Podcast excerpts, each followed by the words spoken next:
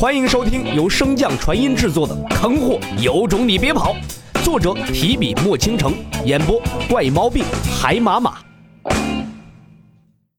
第三百六十三章，雷同将陨。在与天罚的对抗中，时间的流逝似乎都被放慢了不少，使得洛尘在不断的拼命之下，终于将自己的第六层、第七层金之阻力与水之阻力解封。本想着解封之后，使用自己的本源之力继续为雷同提供支持，但正如老者和白虎所说的那样，当第七层封印解开之后，强大的阻力瞬间将洛尘体内的本源之力冲散。在本源之力失控的那一刹那，各种各样的能量互相夹杂着朝着洛尘的身体深处涌去。虽然洛尘早有防备，但他却没想到。这层封印的破除会直接将他与本源之力的沟通给彻底隔绝，这就导致自己的本源的核心在毫无防备的情况下暴露在了外界。洛尘只能眼睁睁地看着那些能量朝其冲撞而去。所幸白虎对阻力知根知底，早早便守护在了洛尘的本源核心之处，将那股磅礴的能量重新控制，引导着向雷同的身体中灌输而去。见到这一幕的洛尘终于算是松了口气，可当他将视线投向前方的雷同之时，却发现雷同的状态相较于之前更差了几分。现在不仅仅是双臂呈现将要消亡的透明之色，整个身子都附上了一层蒙蒙的雾气。洛尘顾不得调息，心念再动，沟通自己的本源核心，便想继续为雷同输送力量。正在帮着洛尘疏导力量的白虎见状，连忙看向身旁的老者，还请前辈帮忙切断这小子与本源核心的联系，否则会引发灵力乱流，到时候便是必死之局。老者诧异的看了一眼白虎：“你怎么知道我能切断他与本源之间的联系呢？”白虎这才意识到自己情急之下说漏了嘴，连忙解释道：“前辈，事到如今，我也不瞒您了。”在先前我们就知道您的存在，只不过那时您尚在沉睡之中，可能并未察觉。老者冷笑一声：“竟然连老夫也算计在内，你们这几个小鬼胆子倒是不小。”不过老者对这一切也早有预料，所以也没有继续深究，而是双手合十进行冥想。就在老者开始冥想之后，洛尘体内的血气便瞬间翻涌起来。使得洛尘本就难以集中的注意力再次涣散。多次尝试调动本源之力无果之后，洛尘只能暂时停止自己的动作。而洛尘也并未察觉到这份血气涌动的原因是老者所为，因为即便是白虎这种存在为他疏导能量之时，他也是可以清晰感知到的。但是老者这控制血气的法门根本无迹可寻。在洛尘调息的这段时间，金水两种阻力能量依旧源源不断的向着雷同的身体中灌输而去。即便是在洛尘身后的小脑斧，此时也是使出了吃奶的力气，为雷同贡献着自己的一份力量。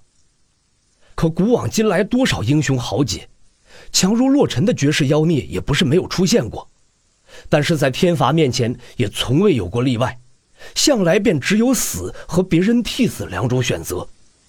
想要打破这种亘古不变的法则，又岂是几人想的那般简单？随着白虎不断增加两种阻力的输出，雷同的承受也到了极限。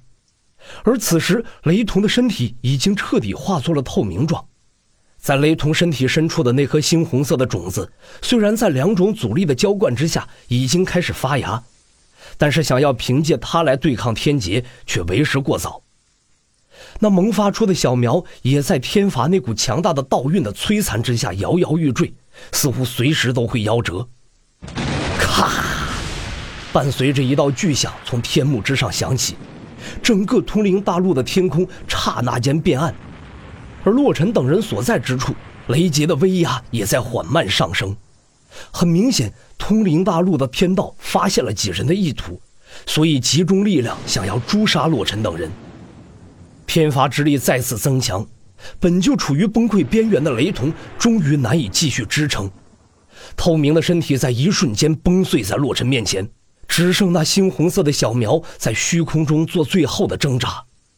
此时的洛尘望着那化作零散星光的雷童，瞬间双眼变得赤红，不顾自己的身体状况，便要再次动身，打算和这天罚殊死一搏。因为他十分清楚，雷童若是彻底消亡，那天罚便会消散。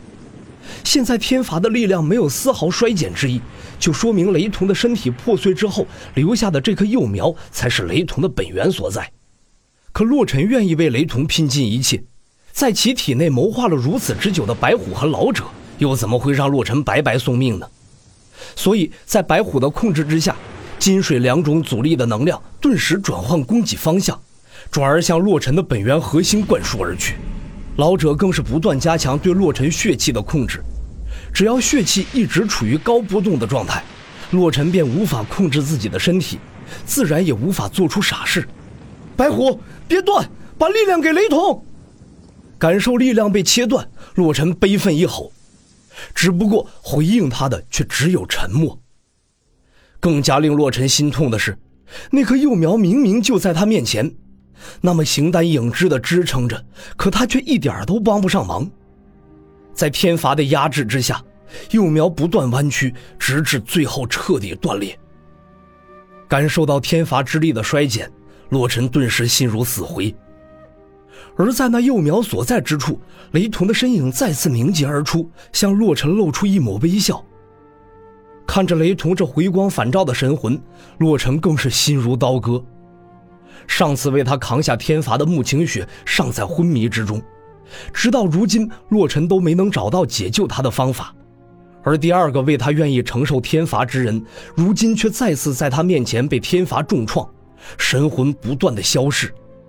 这就是他的命。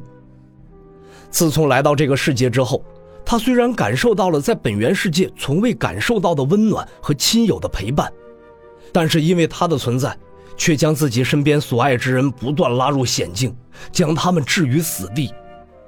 陆晨修道变强，只为了保护身边所爱。从最初的老姚，再到如今，似乎祸端都是因他而起。洛尘曾经无数次回想。如果自己从未踏上过这条修道道路，如果从未意气用事，或许结果会全然不同了吧。